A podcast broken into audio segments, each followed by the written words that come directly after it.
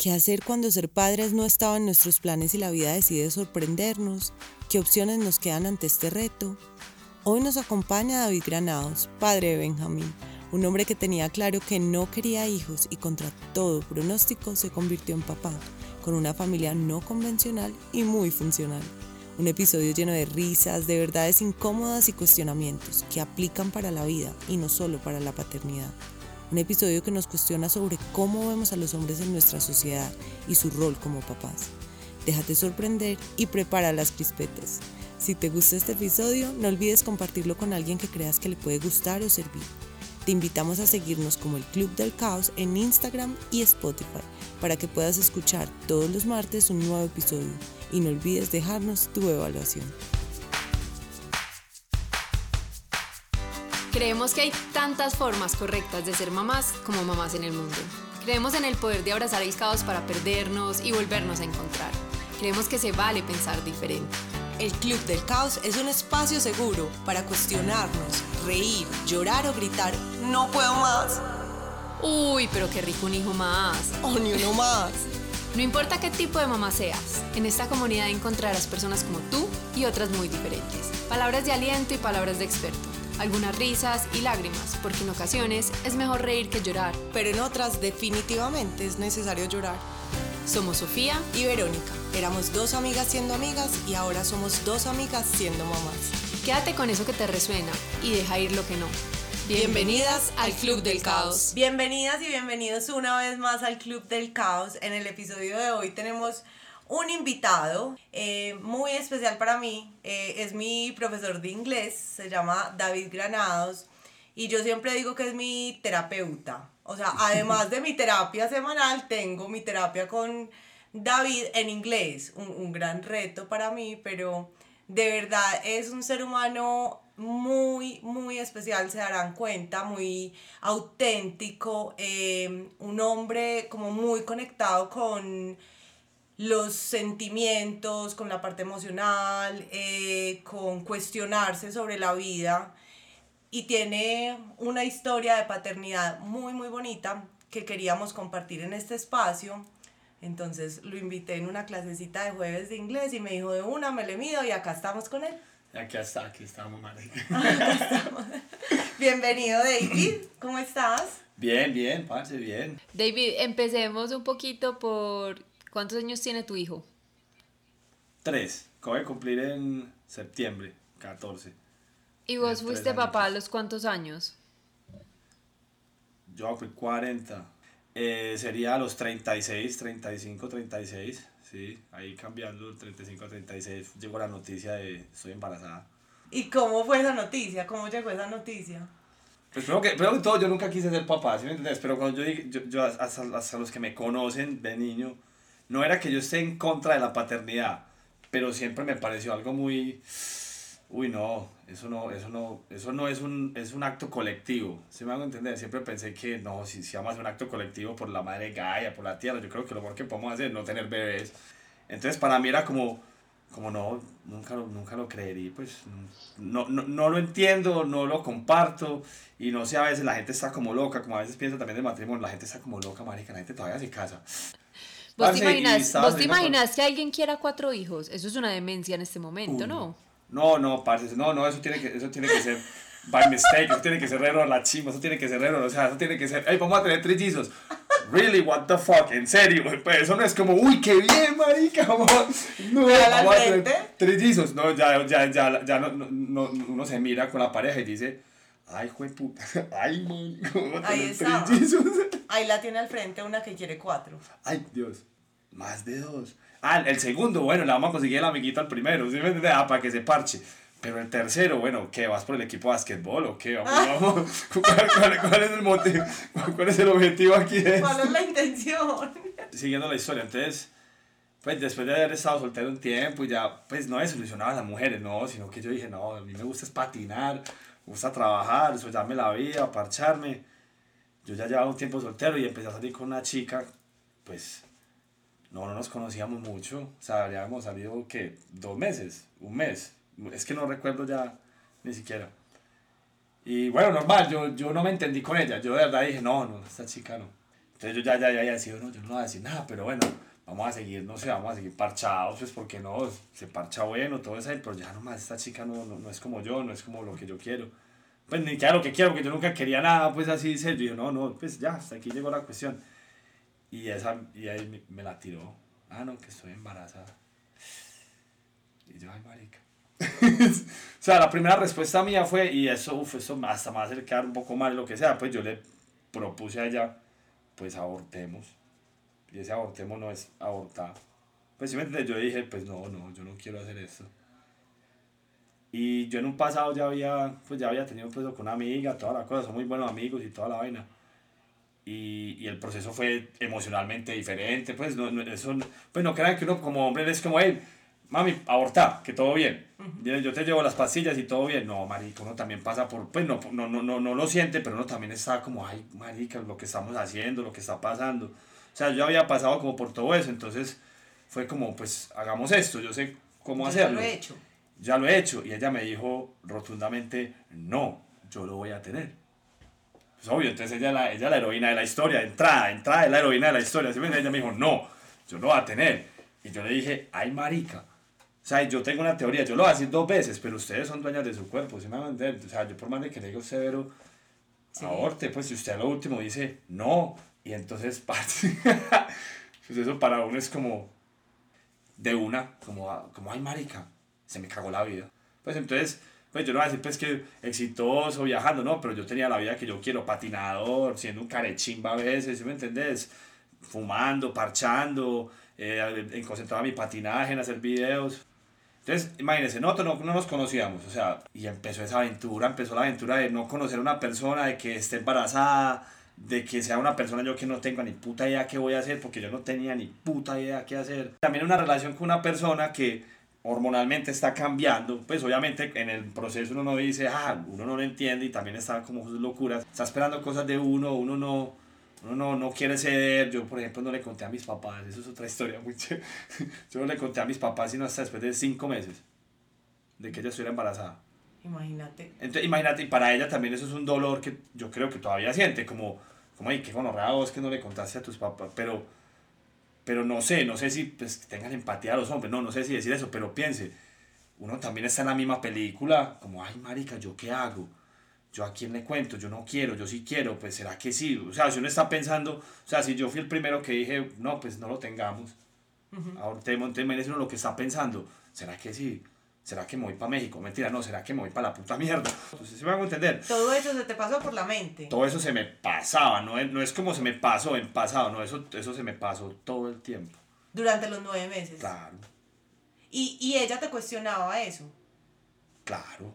Pues como, ¿por qué, por qué estás dudando? Porque estás dudando, porque, y le voy- ya les voy a contar por qué estás dudando, porque no le has contado a tus papás. Entonces, por ejemplo, tenían conversaciones y yo fallo en que yo digo siempre la verdad. Una vez que me preguntó, ah, vos, vos ibas a querer al niño. Y yo le dije algo como, marica, tengo que esperar que nazca. No sé, porque no sé, no sé, no le he contado a mis papás, no sé si quiero, no sé. Pues, si me va a entender, no sé si tengo que esperar que nazca. Entonces eso, por ejemplo, fue una frase que a ella le dolió mucho. Yo en ese momento pienso y yo digo, pues, es la lógica de la vida, marica. Si usted no sabe si quiere un bebé o no, pues tengo que esperar a ver que nazca, a ver, puede que no lo quiera. Yo te voy a decir una cosa, pasan dos cosas. Lo primero es, deberíamos de normalizar que mucha gente no está seguro de que vaya a querer lo que va a pasar hasta que no nace el bebé. Lo dijo Manuel. Pues como que Alejo, yo no sentí ninguna conexión con eso que había ahí hasta que el bebé nació, eso es normal, o sea, eso no es cuestión de solo vos, por la situación en la que estabas. Pero, pero, pero entonces a ustedes las mujeres, ¿cómo las hacen sentir eso? Uno desde afuera, pues a mí no me está cambiando el cuerpo. ¿Sí me entendés? Yo no me, yo, yo, yo no me estoy poniendo más pesado, pues pesado en que, o sea, ¿sí Sí, yo, no yo te soy- estás limitando desde el Eso, cuerpo, desde- pero la vida definitivamente sí te iba a cambiar. Sí, pero por ejemplo cuando están embarazadas, realmente no, o sea, yo, yo, yo, yo podía, si ya, ya todo bien, yo me podía ir a patinar, entiendes? Para sacar, yo me podía ir, entonces como que a los hombres de pronto estemos así, las mujeres de pronto se sienten un poco como, pues perdón decir así, como, ah, qué gonorrea este man, que no está como conectado, por ejemplo eso a mí, o eso a mí me hacía, eso a mí me hizo sentir mal, pero no en el sentido mal como, sino que me sentí como el villano, ¿sí me entiendes? Como, Uy, qué cagada yo, parce. Pero, fuiste sincero todo el tiempo. No, imposible no ser sincero. Pues primero conmigo mismo diciéndome, usted tiene que esperar, porque en este momento no siente nada, ¿sí me a entender? O sea, le toca esperar mi llave porque, porque no hay de otra. ¿Sí me a entender? Yo no le podía decir a ella, no, sí, sabes que lo voy a amar. No, yo, yo le, honestidad ante todo. Y sabes qué, pasa una cosa muy tesa que era lo segundo que yo iba a decir. Ibero va a tragar acá saliva. Estamos luchando mucho por la igualdad y porque las mujeres puedan, por ejemplo, tomar decisiones sobre su cuerpo, que yo soy una banderada de eso. Pero para mí es importante que los hombres también tengan ese derecho, ¿cierto? Yo siempre he pensado eso, es muy teso cuando yo digo, listo, que, que en embarazo por un error, pues porque hay todos los cosas tienen como soy 99% seguro, bueno, si 1% puede ser uno. Y si quedo en embarazo, ¿qué? Entonces, si yo decido tener el hijo, vos tenés que responder, pues no necesariamente. Yo no quería ser papá, yo no lo estaba buscando, chao. Y agradezco mucho y yo creo que esto va a ser muy controversial, pero ojalá todas las mujeres agradeciéramos la honestidad desde el principio, porque a mí me parece una embarrada si vos con un esposo estás buscando un hijo, tienen el hijo y a los cinco años del niño el papá se, se desaparece y no da nunca la cuota. Pero fuiste claro, vos dijiste, yo no quería hijos, yo no quiero hijos, yo no sé si voy a querer el niño cuando nazca, lo siento, o sea, vamos a ir un paso, pero yo también tengo derecho a decir que esto no estaba en mis planes. Pero, pero, pero es, pero es duro, es duro, nosotros lo hablamos una vez en clase, yo me acuerdo, es duro porque entonces, y, y, entro con un tema controversial, sorry, o sea, por ejemplo, para ustedes las mujeres, ustedes sí tienen como todo ese derecho, como que ustedes sí pueden entonces no estar seguras porque ustedes están cargando el bebé. Hay una vuelta que se llama, eh, ¿cómo es? Depresión postparto y preparto. Y entonces, salen, entonces tienen como, todo, como toda esa película que, ah, sí, pero usted no, los hombres tenemos depresión preparto, posparto o algo, no, eso ni siquiera, pues... O sí, pero está completamente silenciado. no, marica, obvio que sí, o sea, pregúntenle al que sea, y puede ser el mejor papá, puede ser buscado, planeado, todo el mundo tiene, eso genera sentimientos, parce. Obvio, usted le genera más porque ustedes físicamente le están sintiendo, pero el papá está ahí, parce, sintiendo lo mismo, sintiendo el mismo estrés, sintiendo el mismo será, no será, después, uy, ¿será que soy capaz? ¿Será que no soy capaz? ¿Será que me va a dar? Y son todos los días, porque entonces Benji, o sea, Benji ya está creciendo y todos lo vemos, pues, hasta, hasta yo que no quería ser papá, ya que estoy enamorado de él, o sea, ah, ah puta, está cambiando, este parcero está cambiando uy, yo voy a ser capaz con esta etapa. ¿Se me va a entender? Ahora sí ah, que me metí.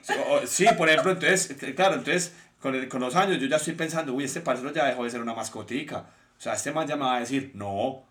¿Por qué? Porque no. Y, y, si, y si no quiere, no. Entonces, me va a entender? Por ejemplo, lo vi, lo, lo vi en el carro con los, con, los, con los pies así para arriba en la silla de atrás. Y yo, ah, no, este marica es como uno. Sí. si se quiere tirar así, lo va a hacer. Entonces, desde el día cero, usted está pensando, uy, yo voy a poder responder. O sea, Económicamente voy a poder... Sí, de entrada, de entrada usted, usted mismo empieza, empieza la cifra de pesos o de dólares. Usted dice, uff. Entonces, donde sean mellizos, usted dice, uff. Y donde lleguen trillizos, imagínense esa cifra cómo se volvió. Puro, uy, marica. ¿Cómo devuelvo uno y me quedo con... ¿Cómo devuelvo dos y me quedo con uno?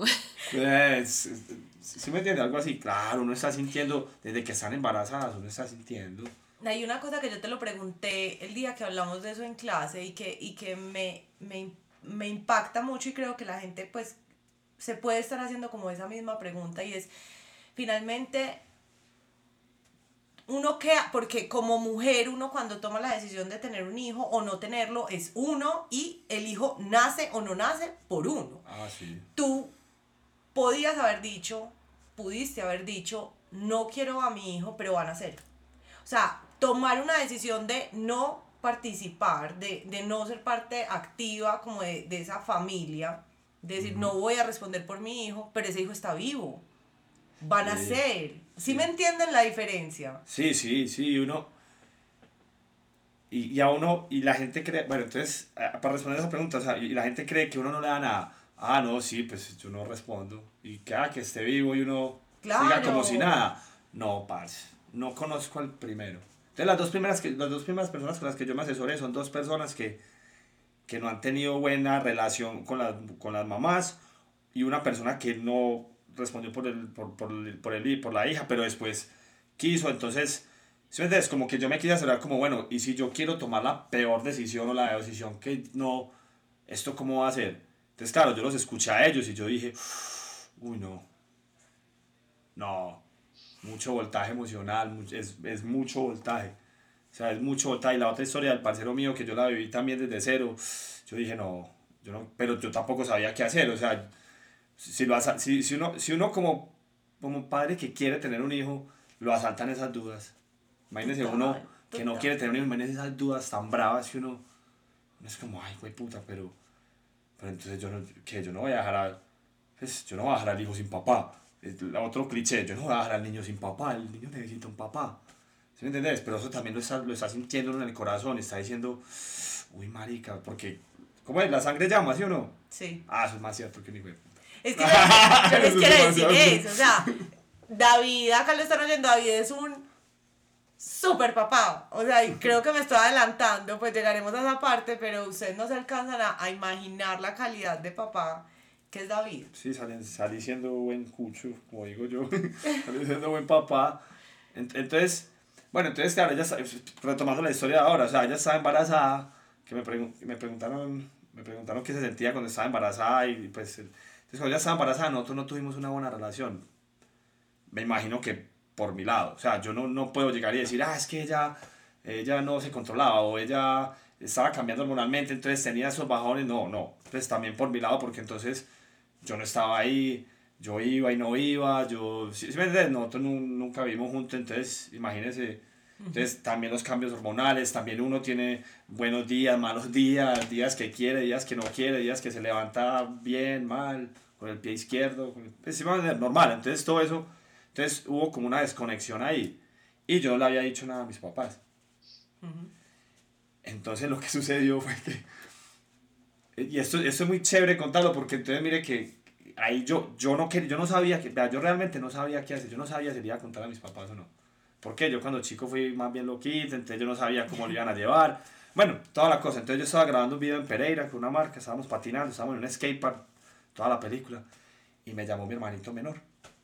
Y me dice, hey David, hablé con esta chica, la mamá de Benjamín, no, hablé con ella y ella me contó todo. Y yo por dentro, ay, fue puta. En el momento fue lo peor, toda la cosa, pero para mí ya después fue lo mejor que pudo haber pasado en cuanto a contarle a mis papás.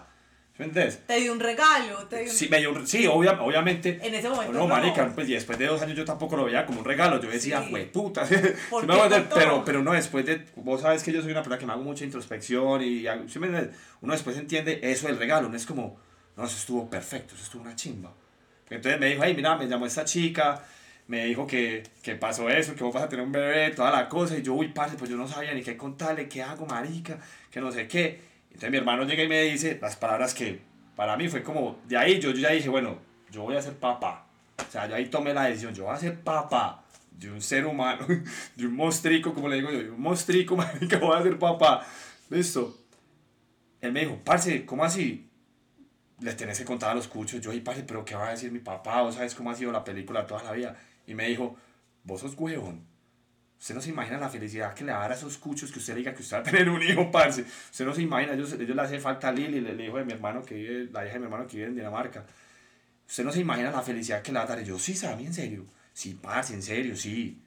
Yo, ah, no, pues entonces hagamos, no, parce, ya. Llegue, ¿cuándo llega? El viernes, llegue, llegue, ¿a qué hora llega? Llegue, yo llego con usted y le contamos a los papás y todo perfecto. Ah, bueno. entonces, colgó y seguito me llamó ella. Ah, mira. Le conté a tu hermano. Le conté a tu hermano. Yo, ah, ya sé. Obviamente toda la película, toda la raya ahí, que es esta película tan brava, ¿cierto? Pero cuando yo llegué el viernes y le conté a mis papás, empezó la parte del amor, o sea, la parte de la felicidad. O sea, la, la primer, como el primer toque de, ah, esto va a ser... Bonito. Bonito, sí, la palabra bonito, mis palabras de, ah, esto va a ser una chimba, esto va a ser bacanísimo, esto no, no lo vamos a sollar, esto va a ser, o sea, yo voy a aprender, esto va esto va por un, pues como que, uf, esto va por buen, esto, tiene buen rumbo, o sea, si yo, si yo digo que no, y así sea como duro decir eso, si yo digo que no, yo ya voy a poner triste a mi papá, a mi mamá, o sea, ya va, esto ya va a ser una película entera, yo aquí ya no, yo, o sea, ya no hay vuelta atrás. Y claro, o yo ver a mis papás como los respeto, como los adoro, verlos felices, es como, ah, listo. Entonces, cuando yo les conté, mi mamá puso una cara de felicidad como, Ah, y le conté a mi papá, que era lo más importante porque la relación que con él ha sido rara. Ah, no, él me dijo, perfecto. O sea, primero, primero me sentaron y me dijeron, ¿y usted qué va a hacer? ¿Cierto? Entonces yo les conté lo que les acabé de contar también. Ah, yo le dije que adoptara, yo dije esto, pasó esto. Zapatos, yo soy una persona muy honesta con todo el mundo. Entonces está pasando esto, pasa esto. ¿Y yo qué voy a hacer? No, yo les dije la frase, ustedes me enseñaron a no oírle a nada. Yo no voy a oír a esto. Pues yo no, ah, sí, yo no tengo ni puta idea qué hacer. Tengo ni comunidad cómo se hace. Yo le dije a mi mamá, me tendrá que decir usted que, que, que crió a tres, a tres varones, entonces usted me dirá cómo hacerle, pero pues yo no voy a oír, yo me quedo. Yo les dije yo me quedo, marica. Y ahí fue cuando yo empecé a, bueno, me quedo, bueno, Kate, con, que conozcamos a, conozcamos, conozcamos a, la- a mis papás, ¿cierto? Entonces todo es, todo es el amor, ¿sí? Mis papás han sabido que la relación con ella ha sido, pues, no, no somos pareja, no estamos juntos, estamos juntos de maneras diferentes, ¿sí? Ellos también entienden eso, pero como todo es por el amor a Benja, entonces todo empezó a funcionar. Pues no perfectamente, pero hacia la paternidad. O sea, todo se empezó a ir hacia la paternidad. Entonces, ¿sí o no, ahí fue cuando yo primero dije, bueno, yo voy a ser papá y, y si quiero seguir patinando, lo voy a tener que combinar. ¿Cómo? ¿Cómo? Como, en ese momento dije, ¿cómo? Como sea, no sé, lo voy a tener que combinar, pero lo voy a tener que hacer si quiero seguir patinando. Entonces, claro, ahí empecé a ser papá.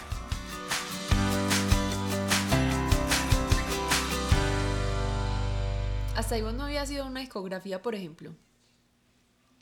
No, yo no fui a las ecografías. Algo que me reprocha ella mucho.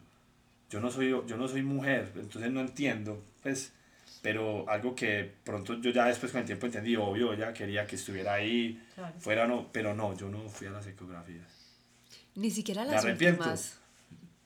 Me arrepiento, no. No porque los últimos meses estuvimos como distantes. Y, y eso fue... ah, perdón, con perdón. de- pues a mí en ese momento no me da nada, yo no me acuerdo de eso. ¿Sí me entiendes? Yo eso, eso para mí es... Ah, listo, pero... Eso no, todo salió bien, todo está bien, pues... Pero yo no puedo decir lo mismo por ustedes las mujeres porque... Claro, Pues, sí, yo, que no, yo, yo no sé qué se siente estar solo en la ecografía, ¿sí me entendés? O sea, yo sé que se siente estar solo, que una mano quebrada por mi deporte, con una cadera quebrada, pues no sé, no, y, pero no sé si sea lo mismo. ¿Sí? Entonces yo no puedo decir como, ay, pero perdón, tan bobita pues que está, pues fuiste sola, mira, mándame la fucking ecografía por el teléfono, sí, mira, todo muy chévere, pero yo no sé cómo se sienta para las mujeres. Entonces, por ejemplo, ahí no, I cannot relate, o sea, no puedo, no, no puedo entender de pronto si, si eso causa de pronto un dolor grande, de pronto en las emociones de las nenas y todo eso, entonces, pues sí entiendo de pronto que sea un punto donde sí, pero no, no fui a ninguna ecografía. ¿En qué momento sentiste que existía esa conexión con el bebé?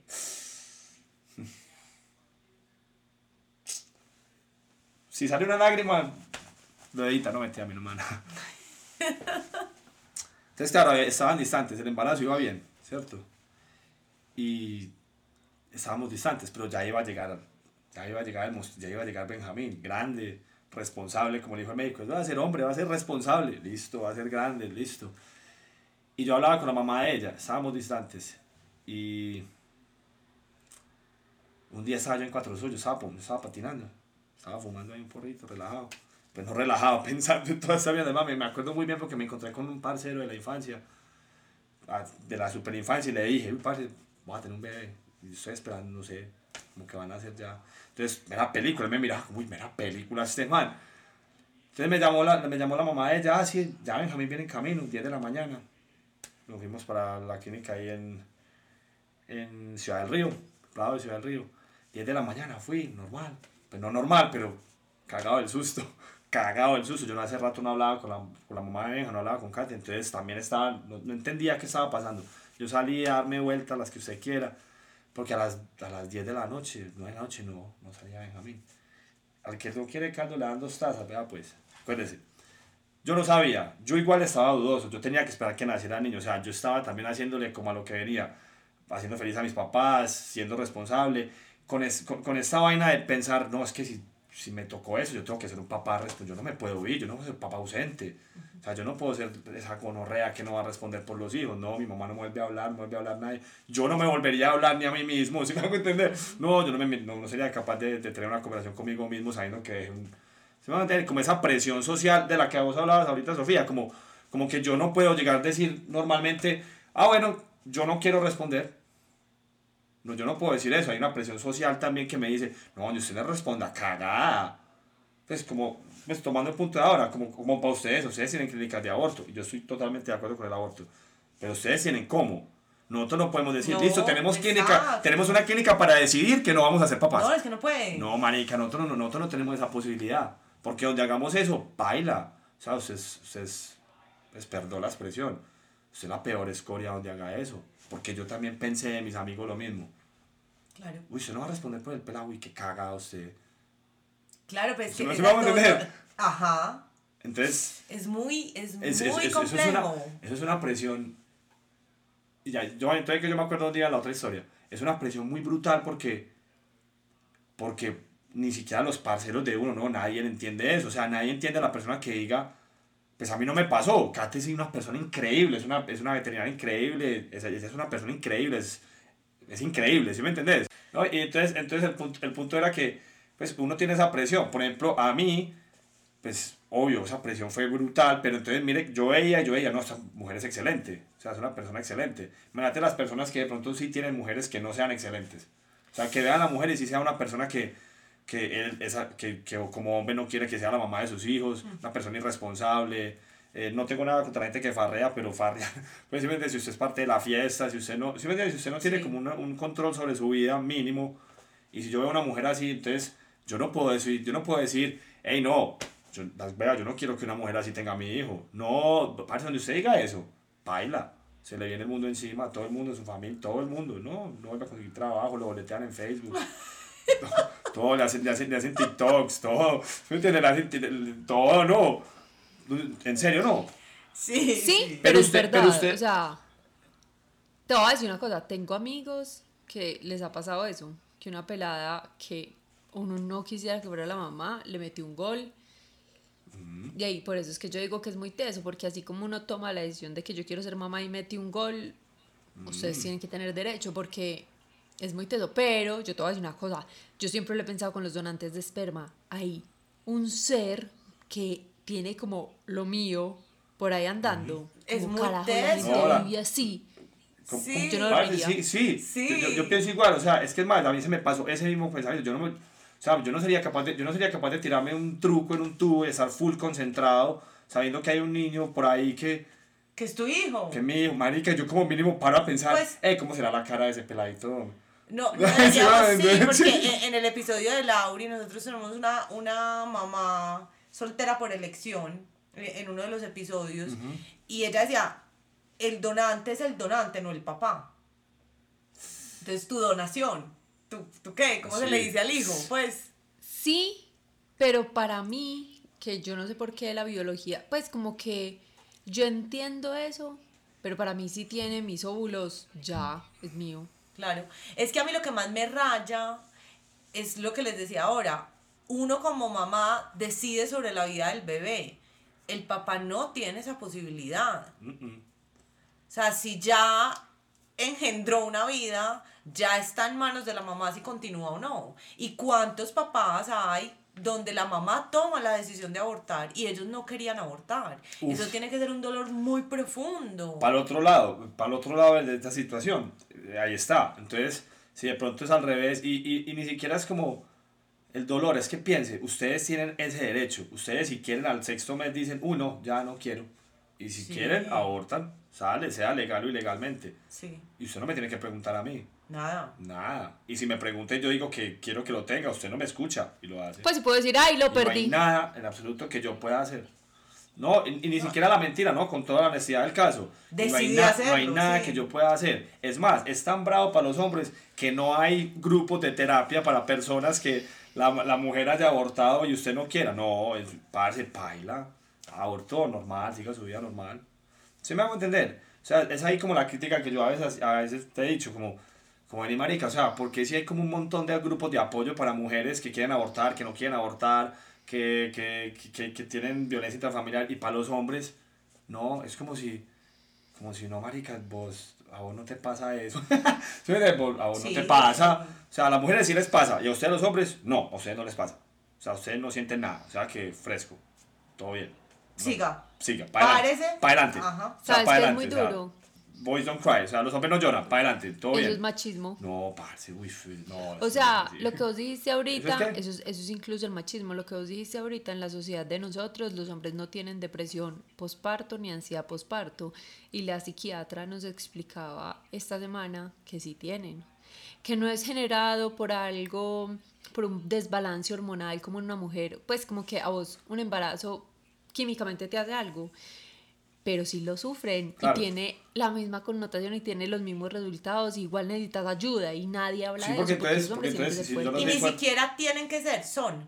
O sea, es como algo automático, es como que un hombre es fuerte, es. y- O sea, le has preguntado cómo se está sintiendo, qué piensa. No, y, y, y, y no, so- y no solo eso, eso empieza a verse en su performance, en su desempeño, sea laboral, sea como padre de familia, eso empieza a ser un meollo, o sea, eso empieza, sea, si usted no lo puede hablar, si usted no lo puede, se lo contaste a una psicóloga, si no lo puede hablar con su pareja, que sería lo más ideal, si me entiendes, que usted pueda sentarse con su pareja y decirle, hey, parce, me está sucediendo esto, mira, me levanté aburrido, o tuve esta pesadilla, o parce, me estoy levantando todos los días pensando, ¿cómo voy a hacer? Donde no me salga ese negocio, donde, donde no me mantenga en esa clase, ¿sí me entendés? O sea, uno no, uno no, habla de eso y lo mínimo que uno hablar con la pareja es eso, que la pareja le diga, uy, no, sí entiendo, pero no, vamos para adelante, todo bien, relájate que yo aquí estoy, aquí está Ben, aquí nos están ayudando tus papás, aquí, o sea, o sea dale, da, da ese paso, o sea, me, me, me- anda, coge esa clase que querés o, o anda, viaja en patines y, y hace lo que, ¿sí me entendés? ¿Sí, sí, sí me- sí- sí me hago es entender? súper claro, sí. En- Entonces, no, no- no es, no es como eso. Yo tengo una, y, y, en- y te escucho hablar y, y voy pensando y digo como que en qué momento David, la propia Nea, desarrolla esa, esa sensibilidad y esa capacidad de mirarse, de cuestionarse, de, de decir, pues pucha, es que yo puedo sentir, es que a mí me pusieron, a mí no me dieron opción de elegir. Pues parce, eso viene, eso viene ya de personalidad, eso no tiene como nada que ver con, con Benji o con la familia, pues con, con la familia que estoy haciendo con, con Kate, no. Eso tiene que ver con un proceso como de drogas que yo hice cuando era niño. Entonces yo tuve, un- yo tuve, un- yo tuve que parar de consumir una droga, ¿sí me hago entender? Y eso es, eso es una, una introspección brutal, o sea, eso... Es, es como de pronto las personas, eh, las mujeres, de pronto se puede relacionar como las chicas que fueron anoréxicas o algo así. Usted tiene que, usted tiene que hacer una introspección hacia usted. Usted no puede echarle la culpa a la gente de lo que le está pasando. Entonces yo aprendí a hablar conmigo mismo. O sea, yo aprendí, o sea, yo aprendí a que, a, a que me pasara algo y ir en la noche a, a sentarme y decir, bueno, eso, que no, eso estuvo bien, eso estuvo mal, y reaccioné mal o reaccioné bien, o, o sea, como esa cosa. Entonces cuando llegó la noticia de Benji, pude hacer lo mismo. O sea, bueno, ¿qué vas a hacer? ¿Por qué? ¿Quieres, quieres sentir lo mismo que, quieres vivir lo que vivió este parcero, quieres vivir lo que, quieres ser esta persona. O sea, de todas esas presiones sociales, buenas y malas, entonces empiezan a, a jugar eso, a, ah, bueno, entonces, porque entonces uno, a yo le puedo echar la culpa, lo que sea, a, a la mamá. Eh, no planificó, eh, me lo metió, como dice la gente, usted puede, pero hay una cosa clara, o sea, el niño va a nacer en nueve meses.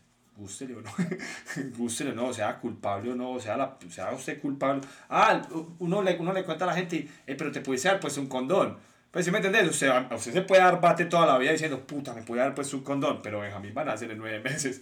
¿Se, se, se me va a No o sea, atrás, sí. o sea, no, entonces, entonces uno tiene que preguntarse a uno mismo, y usted le pregunta a la mamá, a su hermano, a los amigos, pero al final, como la del aborto, la decisión es suya, usted se tiene que sentar y todos, su esposo, su esposo, todo el mundo se sentó a decir, bueno, sí o no. Uno de una manera más breve, de una manera más consciente, otro más fácil con la pareja, pudieron sentarlo, bueno, sí o no, tomó una decisión, pero todos los hombres como las mujeres nos sentamos y dijimos, bueno, sí o no. Eligieron, total. O sea, nosotros elegimos sí o no. dijiste ahora una cosa muy linda eh, y dijiste, mencionaste a Kate, a, a Kate y dijiste mi familia. Sí, es que es mi familia. Gústeme o no. Parce, hay mucha gente, yo no sé, yo voy en contra de esto. Ah, que es que uno es uno y, y, y si la familia entonces no cuadra, entonces se separan y todo el mundo por su lado. Yo pienso, parce, que la familia, ¿cómo le explico? O sea, la familia es una, siempre va a ser la familia. Yo siempre voy a tener que hablar con Kate. Así nos separemos, estemos juntos, así seamos pareja, seamos ideal, no ideal, familia, ¿cómo es? Funcional, desfuncional, lo que sea. Nosotros somos la familia de Benjamín. Siempre, la, la primera familia, mis papás, los abuelos, todo. Esa es la familia, ella va a ser mi familia toda la vida. Si, si ven por qué yo digo que estoy en terapia cada ocho días, o sea, él, ve el mundo de una forma muy particular, es hermoso. En- Entonces, a ver, entonces pensar, porque yo también tengo la opción de lo que me han dicho.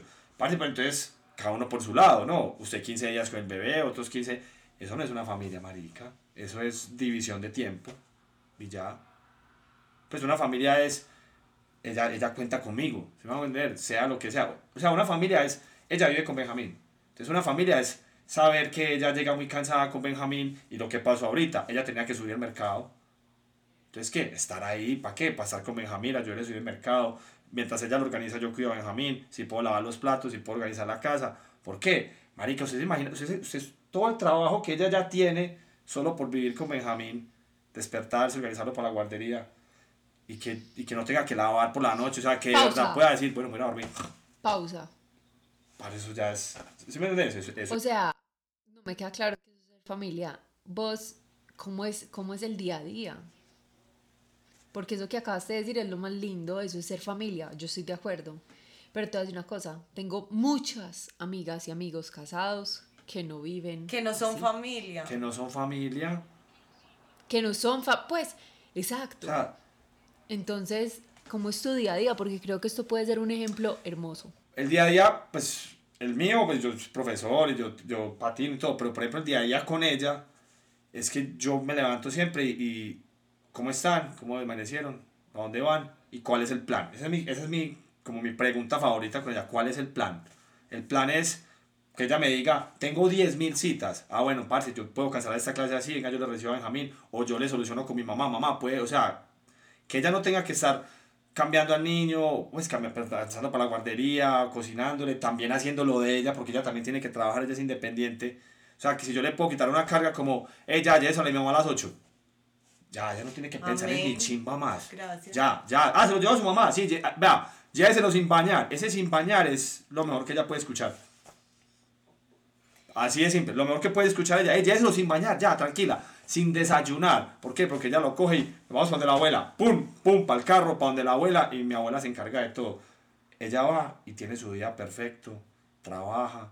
Ella sabe que el niño está bien. Todo está bien. Eso es ser familia, marica.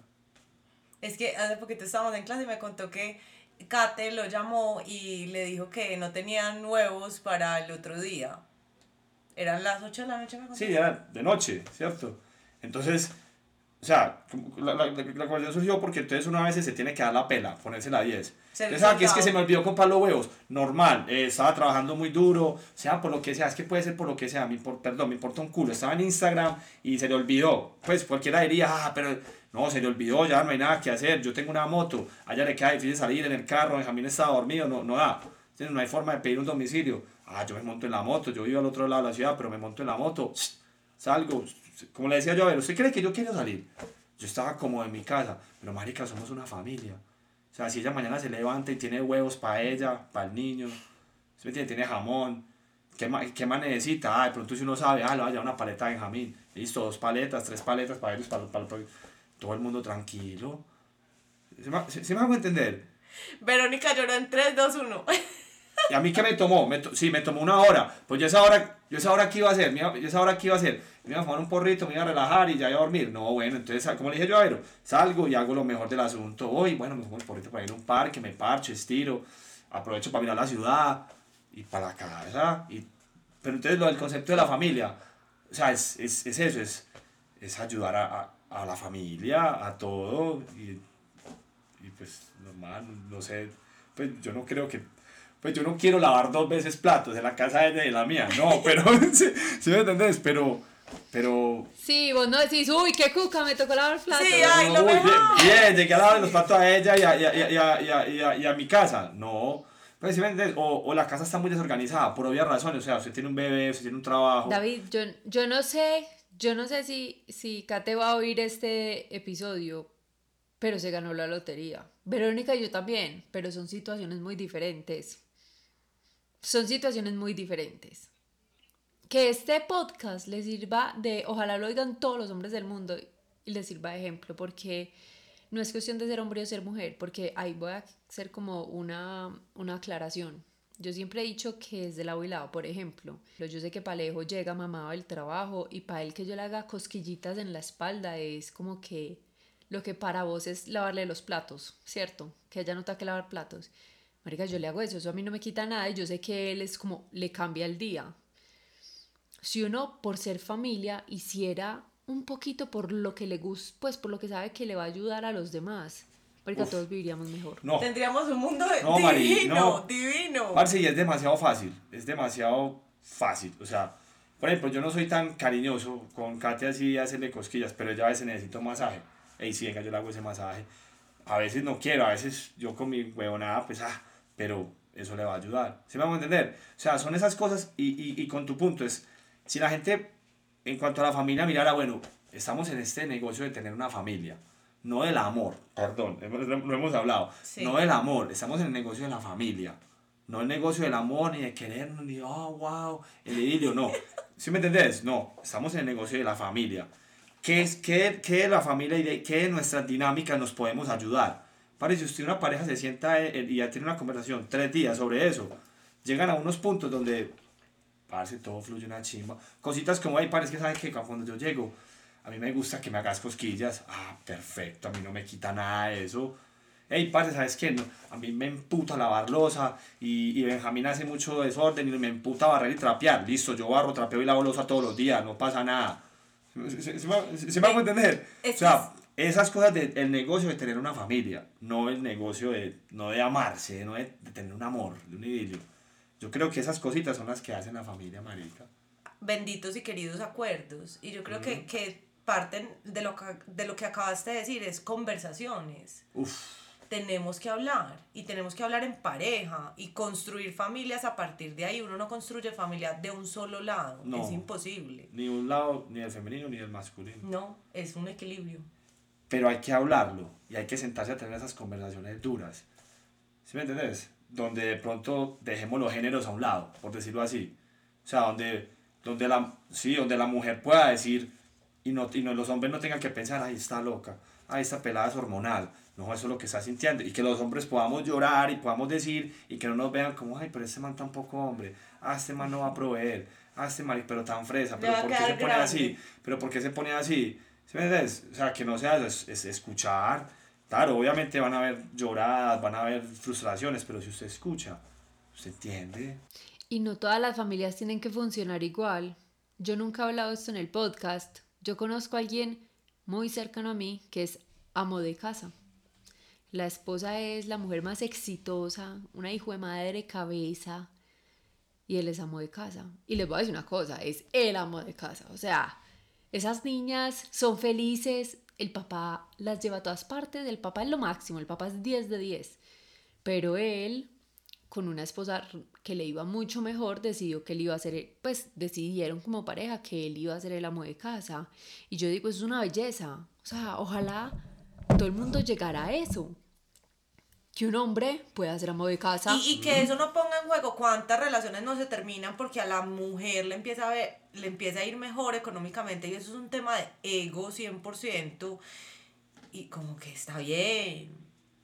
A mí, Manuel y yo molestamos todo el día y a veces él me abre la puerta y me dice, ay amor, ¿cuándo me vas a sostener?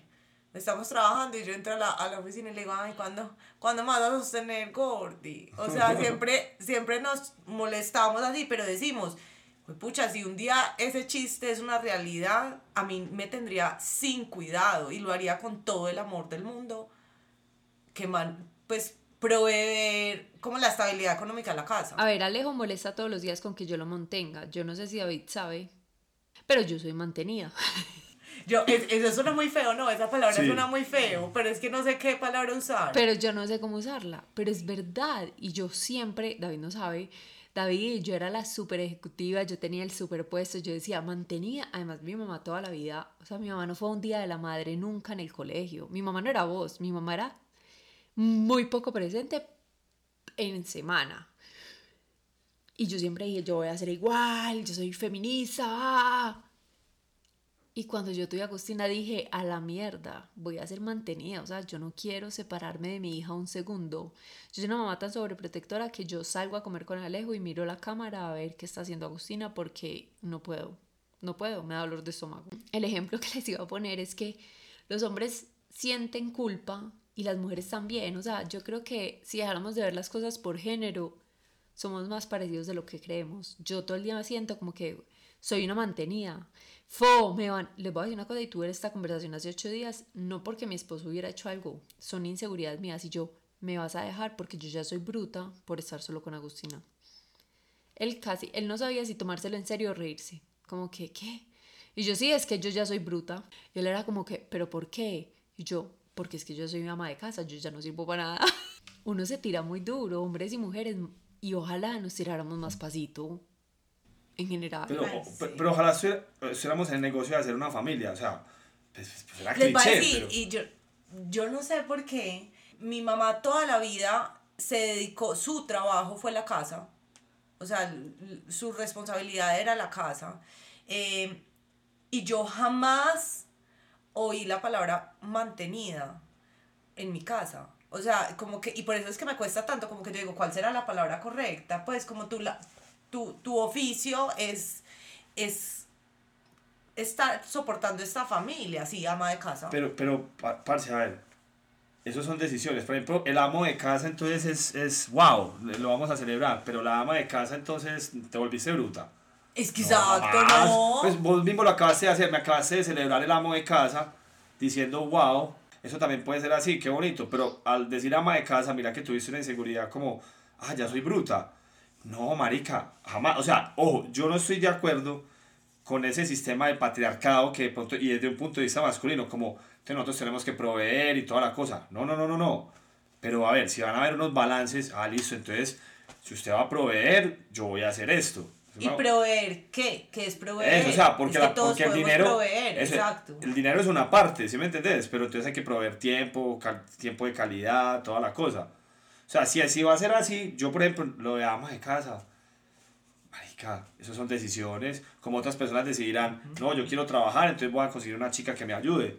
¿Se, se me va a entender? O sea, yo creo que, que, que es como los roles y, y, y no, y, y eso no lo hace ni mejor ni peor.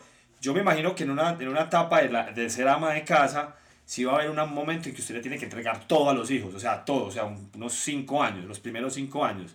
Pero después usted puede, usted usted puede también empezar a, pues es que es decir, como hacer, como, como a volver a ser usted misma, me suena cliché, no, como a retomar de pronto los sueños que tenías porque si había que darle esos cinco años enteros a los niños. ¿Sí me- Como me imagino que, que el, el, el papá si solo, si solo provee financieramente, va a haber una- unos cinco o diez o die- o diez años donde la universidad le va a tocar darse la pela. Le va a tocar trabajar durísimo, ¿sí me hago entender? Sí. O sea, eh, es lo mismo, o sea, pero si, si, si nos definimos en esos roles, no, nadie es menos que nadie, nadie es más que nadie. Eso es un horror, pues. Y- y lo es- tenemos que jugar para ser familia exitosa. O Y sea, lo dijimos exitosa no, familia bacana. La familia que queremos. Sí. Y eso. porque dijimos, hay tantas familias válidas como familias en el mundo, ¿cierto? Entonces, e, es válido trabajar, no trabajar, es construir. David, ¿en algún momento has vuelto a ser pareja o siempre han sido familia? Pues Familia. Buena pregunta, familia. Lo de pareja. hmm. Usted se empieza a conocer con alguien y de pronto usted se da cuenta, no, somos muy igualitos. Somos, pues, y, y aquí es donde otra vez no, pues, puedo regarme en decir ella esto, ella lo otro. No, concentrémonos en mí. Yo también soy una persona muy libre, muy independiente. O sea, yo tengo un dicho que, hey, ¿qué más, David? Trabajando, patinando y criando. Ya. ¿Sí me entiendes? Entonces, yo como que no, no, no, no he sido esa, esa pareja. ¿entiendes? Entonces, también entiendo que de pronto no nos entendemos como pareja, pero como familia sí. Hemos intentado, sí. A veces parecemos pareja, sí. Porque entonces, claro, salimos, vamos al tesoro, jugamos con el pelado, ella se va, ella se va a lolear sus, sus, sus- sus almacenes, yo me quedo con Benji, como lo hacen las parejas. O sea, que la mamá aprovecha, "Ey, bueno, yo aprovecho y voy y me compro algo, quédate vos con los niños, listo, perfecto. O sea, así es, tenemos las mismas dinámicas, pero en cuanto al amor, no sé, no sé si no, no ha surgido. Yo creo que por mi parte yo también estoy, me concentro mucho en el patinaje, en, En trabajar, y en Benji, que, que no, no me queda tiempo para ser pareja. Pues no elijo tener el tiempo para pareja. ¿Por qué? Porque también tengo un dicho, si yo tuviera más tiempo libre, patinaría más. Pero es muy lindo. Y yo quiero hacer una pregunta relacionada con eso porque definitivamente creo que se han dado cuenta, para mí es demasiado evidente porque ya te conozco hace mucho. Eh, y pues David definitivamente es muy libre. Y en ningún momento esa libertad ha sido un impedimento para estar presente para Benji. Y eso me parece hermoso. De, eh, o sea, dentro de esa libertad siempre estás para Benji. Claro, siempre. Lo incorporé. O sea, yo cuando me senté a hacer el análisis yo mismo, a decirme, hey, mí mismo, ¿qué vamos a hacer? Hey, mí mismo, ¿qué vamos a hacer con esta vuelta? O sea, yo, yo dije, no, yo no voy a dejar de patinar. O sea, yo no, o sea, gústeme o no, yo no voy a dejar de yo voy a incorporar a Benjamín a mi vida.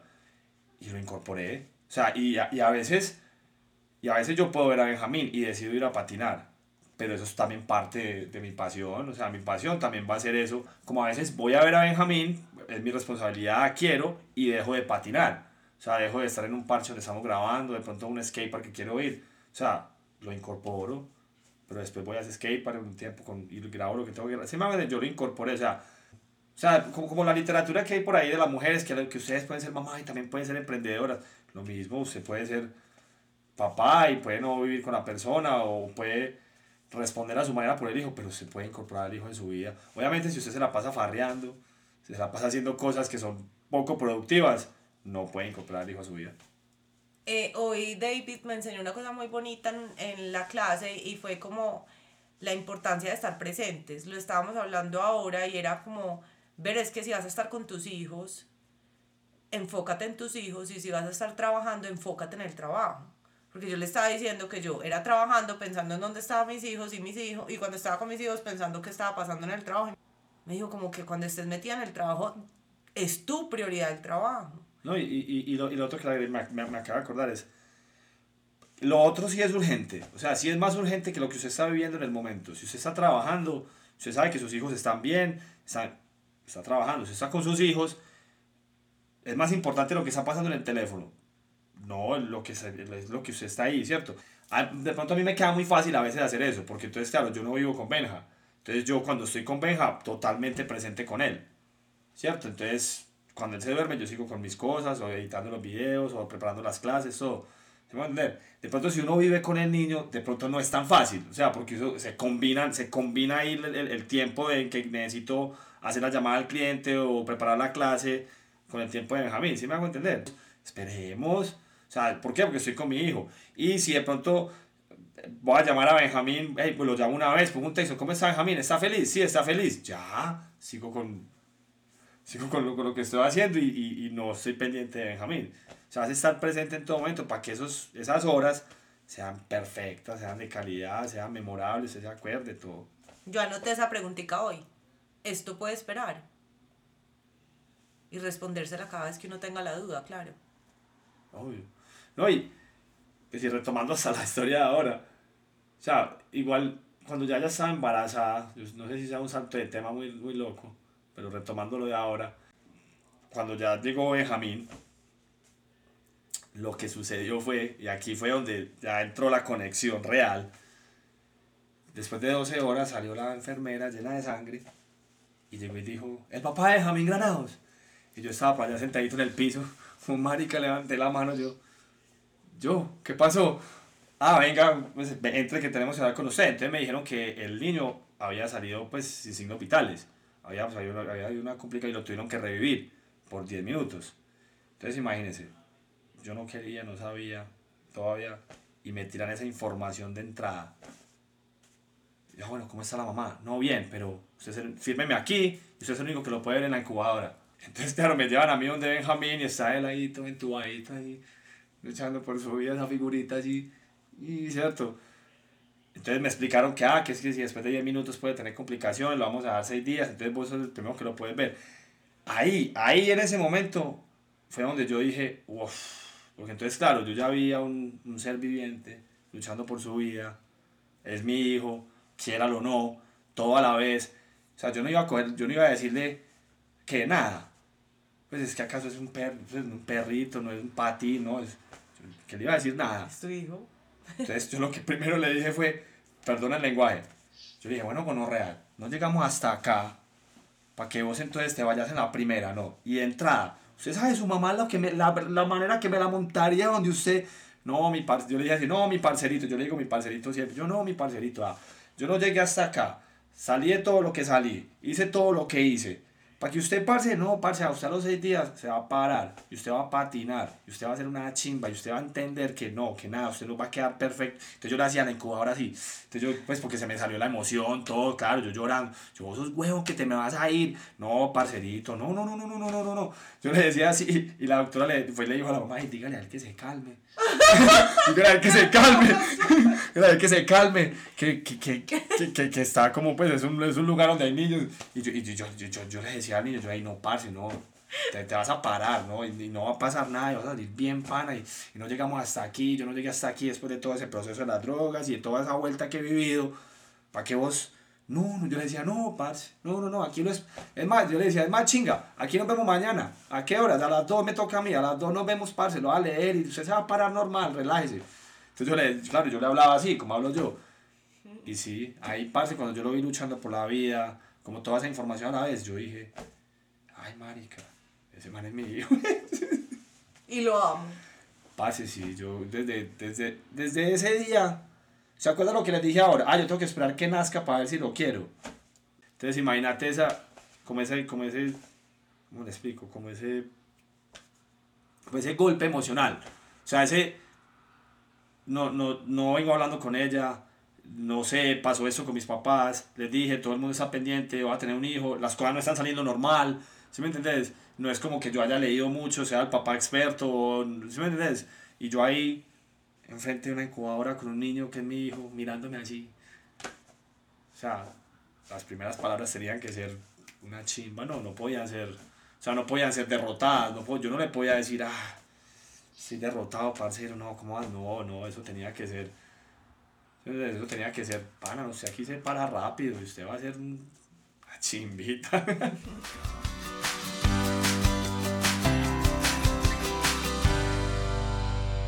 David, mi pregunta es, vos a partir de ese momento viene lo más teso para una mujer, los meses más trascendentales. Vos llevabas un tiempo sin hablarte con esta pelada. Nació tu hijo, pero nació para UCI. Ahí cómo fue tu presencia, porque me parece muy teso. Uno como mamá bien hormonal, bien puto con el otro, perdón, pero Sí, bien sí, puto sí, con el otro. Sí, y más puto. Claro, claro. Lactando, todo duele, todo es malo. Y llega ese man y ahora sí quiere ser papá. O sea, todo mal. Total, total. ¿Cómo fue ese momento? Muy teso. Parce, nosotros nos conectamos más porque después de yo hacer toda la película con la incubadora y todo, yo me fui para donde ella. Es lo mismo, o sea, la empatía total, como, ay, marica, mira todo lo que acaba de pasar, ¿cómo estás? ¿Qué necesitas? Decirme, te ayudo a parar, no te ayudo a parar, contame, contame cómo fue eso, lloramos, lloró, ¿sí me entendés? Pues como toda la película, o sea, es- es- esa película también nos unió más, ¿sí me entendés? Porque tuvo que estar en evaluación porque si, si, si lo revivían por 10 minutos o más, entonces podía tener complicaciones, había que estar con citas después, ¿sí me? Como hablando de todo eso, como, ay, güey, puta, entonces, pues, perdón decir así, pero, ay, pero puede quedar como baila de la cabeza, puede quedar todo, hay que esperar, o sea, todo eso nos generó más como una empatía, como, ay, marica, no, no, no, no, no vamos a pelear, no, esta- estamos juntos, estamos juntos en esto, el niño está ahí, vamos para adelante, vamos para adelante como familia, pues, para adelante y, y sí, es parte, es parte de eso, pues, es, la mamá es parte del niño, el niño es parte de la mamá. O sea, no es como que, ah, bueno, yo ya hablé con el niño, chao, no vuelvo a hablar con ella, no, jamás. Eso no, no va a funcionar así nunca. O sea, no solo se te despertó el chip paterno, se te despertó el chip familia. Sí, el chip familia es... Uy, marica, yo nunca lo había pensado así. Yo Eh, tampoco. No, Uy, sí. marica. Pero sí, es ese chip. Y es ese mismo chip familia que me, que no, que me hace no dejar, no dejarla o dejarlos o, o seguir mi vida como, como bueno, voy a- entonces hay que buscar la pareja ya, hay que buscar amor. Es que vos nunca sabes cuándo te puedes encontrar con el amor de tu vida. Es ese chip familia que no, que el amor de mi vida es esa familia. Y, y sí, a veces la relación es re dura porque no tenemos ese vínculo de esposos o de pareja. Pero eso es lo que me hace a mí no irme, porque es la familia. ¿Sí me entiendes? Benjamín nunca va a estar bien sin la mamá. Y la mamá nunca va a estar bien sin Benjamín.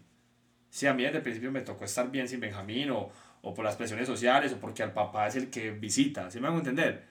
No, no, no es el que se queda con el niño y la mamá visita, o sea, así me tocó a mí, listo, yo lo toreo así, yo lo toreé, lo aprendí así, pero la mamá no tiene por qué hacer eso, pues, pues porque yo tengo un capricho de yo quiero estar 15 días con mi hijo.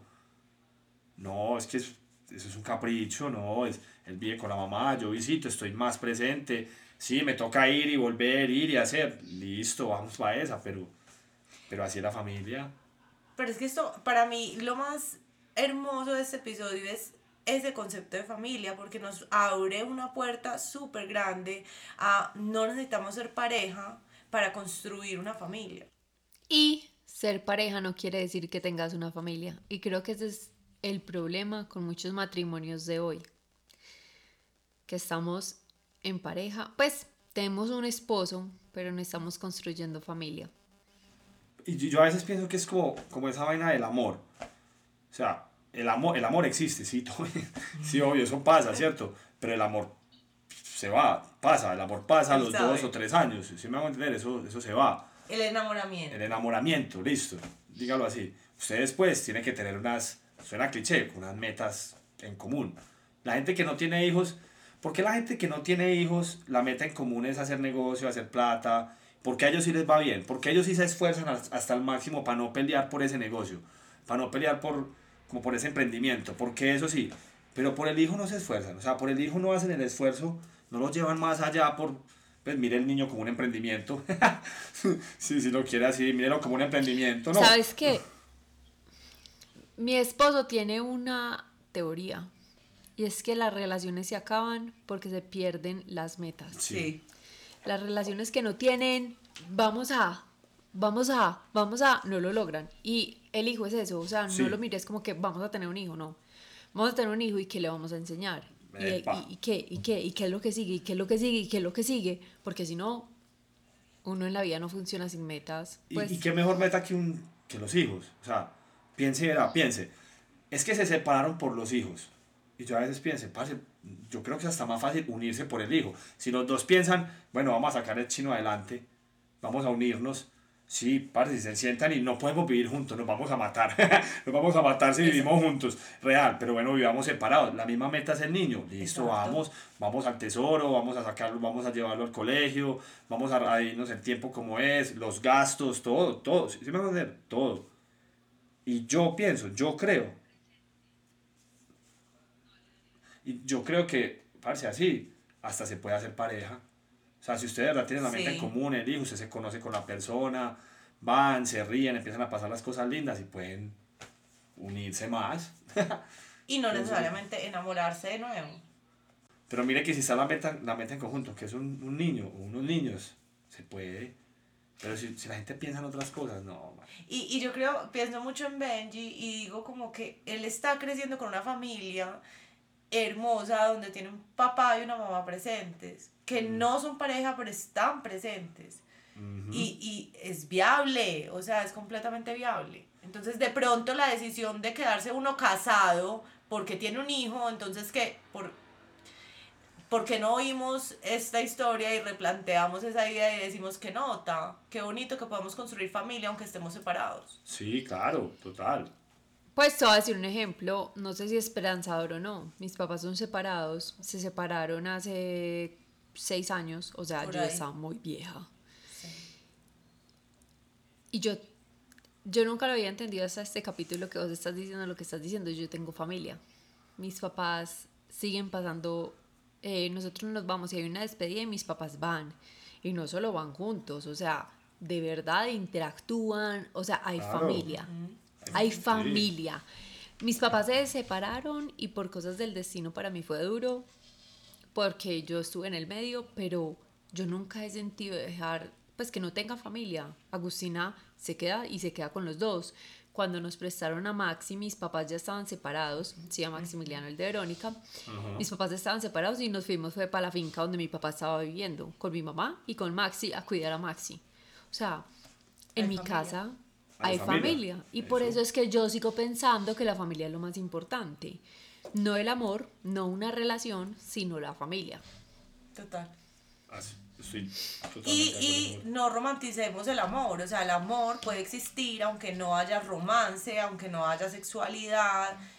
El amor es la fuerza más grande del, del planeta y del universo. Parce, y, y si hay amor, a ver, si hay amor, por ejemplo, por la familia, créame que lo- los momentos, los momentos duros, bonitos, van a venir. ¿Sí me entiendes? Eh, vea este ejemplo. 31 de, de octubre, Benji se fue sin uniforme para, para, para la guardería. O sea, ¿usted cómo, necesita, ¿usted cómo necesita solucionar eso? Que haya una comunicación entre los dos papás. Sí. Que haya buena energía, ¿cierto? Sí. Hey, a mí me dicen el pollo, hey pollo, desde, pasó eso, pasó eso. Ah, ya voy para allá. Fui, cogí la moto desde donde estaba hasta el poblado, fui, le compré un disfraz de dinosaurio. Sí, tal, así una capita, toda la vuelta, hice toda la película en Dollar City, hice toda la película y pum, me fui para la guardería. ¿Sí ¿Me entendés? ¿Por qué? Porque, ay, no, no lo vamos a dejar sin de uniforme, ah, qué fijo. O sea, si ve, hay un, hay un buen entendimiento entre las dos personas, hay una familia, hay todo, ¿sí me entendés? Llegué yo allá, cuando llegué, ya le iban a tomar la foto, Benjamín me vio, papá, todo muy bien, yo lo grabé todo, ey, no, no, no, espera, no le la foto, le puse esto, todo, ella, ella lo vio todo, o sea, y después vimos ese momento en video, y eso es ser una familia, ¿se me va a entender? Y vivimos separados. Para vos era importante el disfraz. ¿Por qué va la pregunta? Porque yo siento que en una familia hay veces lo que para uno es importante puede que para el otro no. Para mí disfrazarse el 31 puede ser importante. Para Alejandro, mi esposo, puede ser como que... ¿Qué putas me vas a hacer? Ir a comprar un... Estoy trabajando. O sea, ¿por qué quieres un disfraz? Que el próximo 31 se disfrace. Pero, pero espera, espera un momentico, yo no estaba pensando en ella ni en mí, yo estaba pensando en Benjamín. Yo no, yo no pensé si a mí me gusta, a mí me importa un culo disfrazarme en 31 de octubre. Y estoy seguro que a Kate también le importa un culo, porque la conozco y sé que eso no. Pero los dos estábamos pensando en Benjamín. Ey, no, venga, qué chima que tenga un disfraz, que, lo tenga, pues, que tenga de todo el mundo. Pues no, pues que se parche, que esté en la dinámica, socialice, que es cierto. Pues que esté, en- que esté en el parche, Es ¿sí, me, sí me entendés? O sea, es que es estamos muy pensando en él, no bonito. estamos pensando... eh, no- no, Sí. en esa situación yo sé que los dos pensamos así, de pronto en muchas otras no, pero yo sé que ahí los dos pensamos así, es, es Benjamín. O sea, es Es la Benjamín. meta, la meta La es meta es Ben- Benjamín, o sea, yo no pensé en ningún momento si ella quiere, a mí, a mí no se me pasó por la cabeza, ah, pero que, algo así como, como, ah, pero eso tiene nada de malo, pues que se lo aguante, todo bien. No, pues yo sí pienso así, pues, pero yo pensé, no, es Benja, y que se parche, a mí no me da nada coger la moto, ir, me va a demorar una hora, voy a hacer toda la película, y yo me fui en bombas en esa moto y todo, hice toda la película, y yo voy a hacer a mi hijo feliz, a la mamá de mi hijo feliz, yo voy a estar feliz. Imagínense, en el momento que llegué me hizo mucho más feliz a mí, porque llegué al momento de la foto y, y estuve ahí en todo ese momento y grabé. Ella se puso feliz porque vio al niño con el disfraz. Y Benjamín, imagínense cómo se puso de feliz al verme a mí, el único papá en, en- en el- Claro. en ese foro shoot y yo allá haciéndole caras, monerías. Yo, ¡ay, ay! ¿Cierto?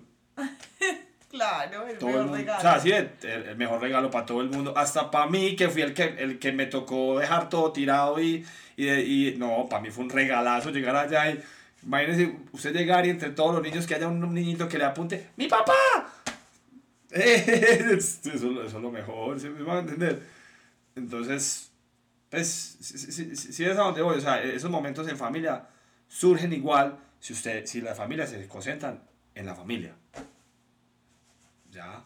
A veces no se trata de Benjamín, a veces se trata de Kate. A veces no se trata de ninguno, me tra- se trata de mí. ¿Cierto?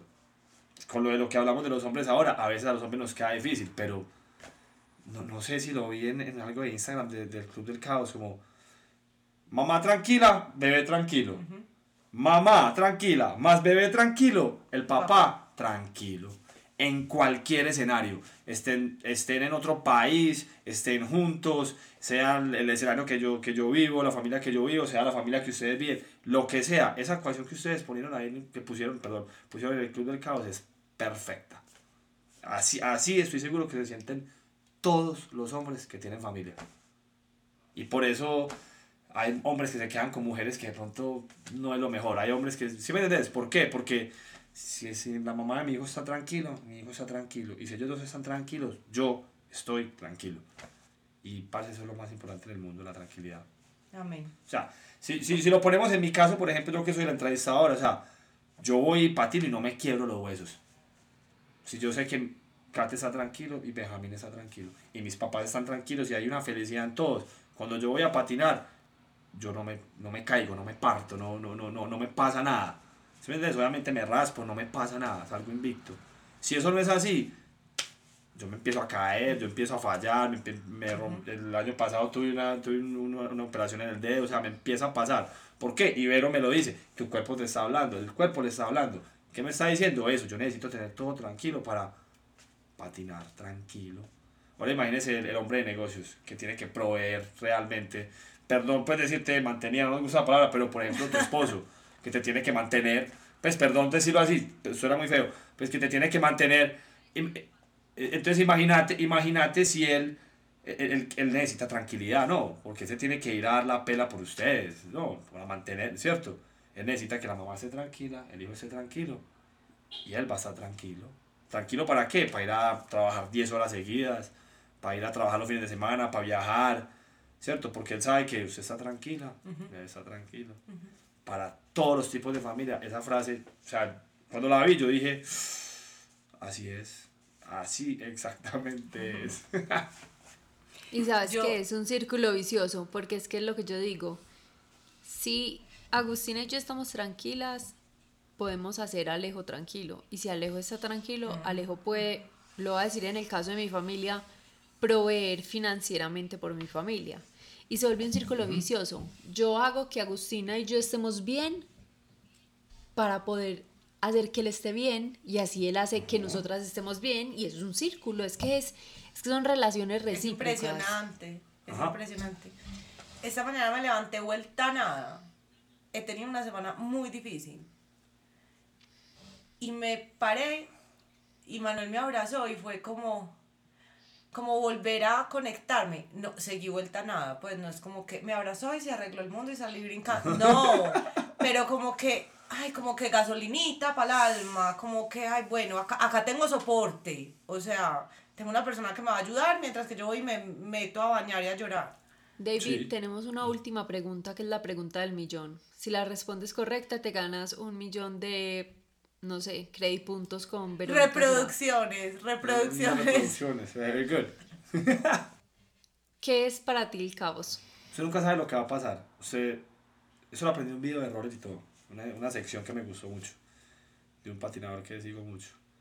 Y la sección empieza, la persona diciendo en la introducción como, usted nunca sabe lo que va a pasar en la vida. O sea, usted no, usted, puede creer que lo mejor que usted está haciendo en este momento y que es lo mejor que usted puede lograr, ese puede ser la razón por la que usted se caiga de su vida. O lo peor que usted le puede pasar en la vida, al final, después de unos meses, puede ser lo mejor que usted le puede pasar en la vida. A mí me pasó lo segundo. Lo que yo pensé que iba a ser lo peor en mi vida, parce, ha sido lo mejor que me ha sucedido. Que estrena Benjamín.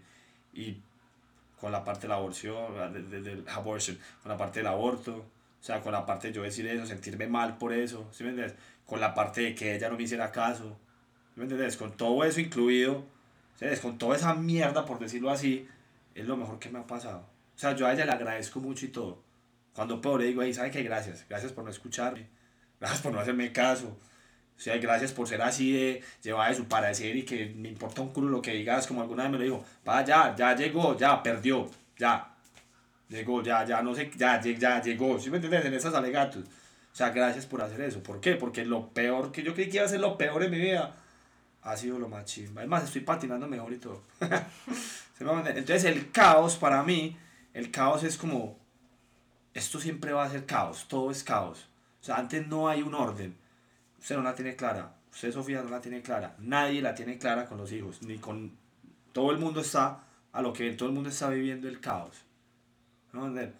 Otra cosa es que de pronto la gente quiera creer que la tiene clara, creer que no, no, todos estamos en el caos. Para mí el caos es, es, es la vida. ¿Sí me entendés? ¿Usted cómo surfea el caos?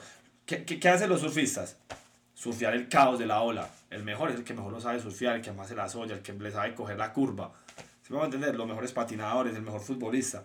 ¿Sí me va a entender? Es surfear el caos. Entonces el caos para mí es una cosa que está siempre presente. Los que más felices somos, y lo digo porque los que más felices somos, somos los que cogemos ese caos y decimos, bueno, esto lo vamos a patinar, lo vamos a surfear, vamos a montar en tabla, vamos a hacer esto, lo vamos a surfear así. Y uno puede vivir bien, feliz. Ese es el caos para mí. Y la mierda es abono. La mierda es abono, ahí está. Ah. Uy, la mierda es abono, claro. Uf. Uf. No, se lo ganó Vero. Porque queda que yo me iba a ganar, ya Vero se lo ganó con esa frase. Cierto que a usted le enseñaron a evitar el caos y a usted le enseñaron a evitar el caos, ¿cierto? ¿Cierto que sí? Cierto que a usted le dijeron que no se podía equivocar. A usted le dijeron, evite su caos en la vida, no se equivoque. O sea, si usted se equivoca, está entrando en un lugar caótico. Eso está mal. Sí. Eso no está bien. Por ahí no es. El caos Por ahí no es- es. Por ahí es no que- es. ¿Se me hago entender? Mis papás siempre, y yo creo que yo tengo una resiliencia, se llama eso, increíble, Resiliencia. Y ha sido por mis papás. Porque mis papás siempre eran como que se cayó, listo, llórela y después se volvió a levantar. Llórela, porque está válido llorar, ¿cierto? Uno se puede llorar, pero hágale, upa pues. Y yo siempre me he equivocado, yo no era buena en matemáticas, yo perdí años, yo terminé en un colegio vagadero. No, mijo, yo tampoco soy ejemplo a seguir. Sí, pero ent- ent- entonces mire, mire- que ahí está. Entonces el caos, por ejemplo, si uno evita el caos, ahí es donde vienen los problemas. O sea, el caos nunca se puede evitar. Eso- lo que les acabo de explicar ahora, usted puede decir, ahora sí, me casé, lo logré, tengo trabajo ideal, tengo todo. Y a Ah. los dos años, usted puede entender que haberse casado fue lo peor que le pudo haber pasado. O sea, se va a divorciar. El trabajo la está consumiendo, entonces está enferma. ¿Sí me entiendes? No puede ver a la familia. ¿Sí ves? O sea, todo eso, entonces el caos siempre va a estar ahí, uno nunca la tiene clara. El caos, yo digo que el caos es la vida, padre. Pues el caos es la vida. Para mí el caos es, yo siempre creí, bueno, sabe, es que David no entiende por qué me vi ahora acá. Yo creí que yo iba a dominar el mundo, yo iba a ser la ejecutiva, yo iba a ser la directora de no sé qué en Nueva York y yo iba pues a hacer, iban a hacer películas de mí. Paré. Y tuve una bebé, tuve una bebé y se me vino el piso, pues se me vino el techo encima porque yo dije, ¿cómo la voy a dejar sola? Entonces revalúese porque todo lo que usted siempre quiso en su vida y por lo que siempre trabajó y luchó, hizo maestrías, pagó préstamos en bancos, usted no va a hacer porque usted Literal. No lo va a hacer. Literal no es así. capaz. Y en realidad ya lo abracé, no es que no sea capaz, es que cambió el rumbo de mi vida y en este momento lo abrazo. Ahí está, ahí está. Entonces, entonces es como abrazar, embrace, abrazar el caos. Yo te quiero dar las gracias, no solo por hoy, sino por todo lo que le ha regalado a mi vida. Bacano, bacano poder impactar en la vida de la gente, parce. Y, y de pronto, pues, no sé, si de pronto la gente que nos está escuchando, que chimba, pues, que chimba que puedan ver esta historia diferente y puedan como, ah, sí, se puede por otro lado. Y siempre se puede, si uno, si uno tiene el negocio de la familia en, en la mente. ¿Sabe qué me acuerdo mucho? Toreto. Que era lo más importante para Toreto en, en, en Rápido y Furioso. La familia, la familia, la familia, familia. primero. Es verdad, si usted pone la familia primero, todo, todo va, todo llega Y si quieren contactar al teacher, que no sé, van a poner las cosas en, en, en, en el podcast y toda la cosa. Ah, bueno, entonces ahí está el teléfono, ahí van ahí las redes, todo. Obvio, hey, clases de inglés, clases de patinaje si quieren también. Uy. todo. Parce, no, y gracias, gracias a Vero por invitarme. Yo me acuerdo que cuando, cuando ella me invitó, yo como, ¿por qué yo? Pues, ¿sí me entiendes? no, no, no es como que yo todos los días me sienta especial por tener una historia así, no, es, es la historia y me imagino que, y, no me imagino, no, yo sé que hay historias más duras, con más conflictos de parte y parte, ¿sí? Entonces cuando ella me dijo eso fue como, wow, yo, Uno siempre se menosprecia, pero una amiga de nosotros dice que ojalá uno le pudiera prestar los ojos a alguien para que vea, se vea como uno lo ve. Y yo quisiera que vos te vieras como nosotros te vemos, porque es realmente revelador. Así que gracias por este gracias, espacio. gracias, gracias Vero por eso, gracias Sofía por tenerme aquí de una, pareció una chimba de experiencia. Y a todos los que nos escucharon, eh, los esperamos todos los martes con nuevos episodios, algunos divertidos como este, otros más serios. y ya saben que nos pueden seguir en nuestro canal de Instagram en el Club del Caos, arroba el Club del Caos guion abajo. Gracias a todos y feliz día. Chao. Chao, perfecto.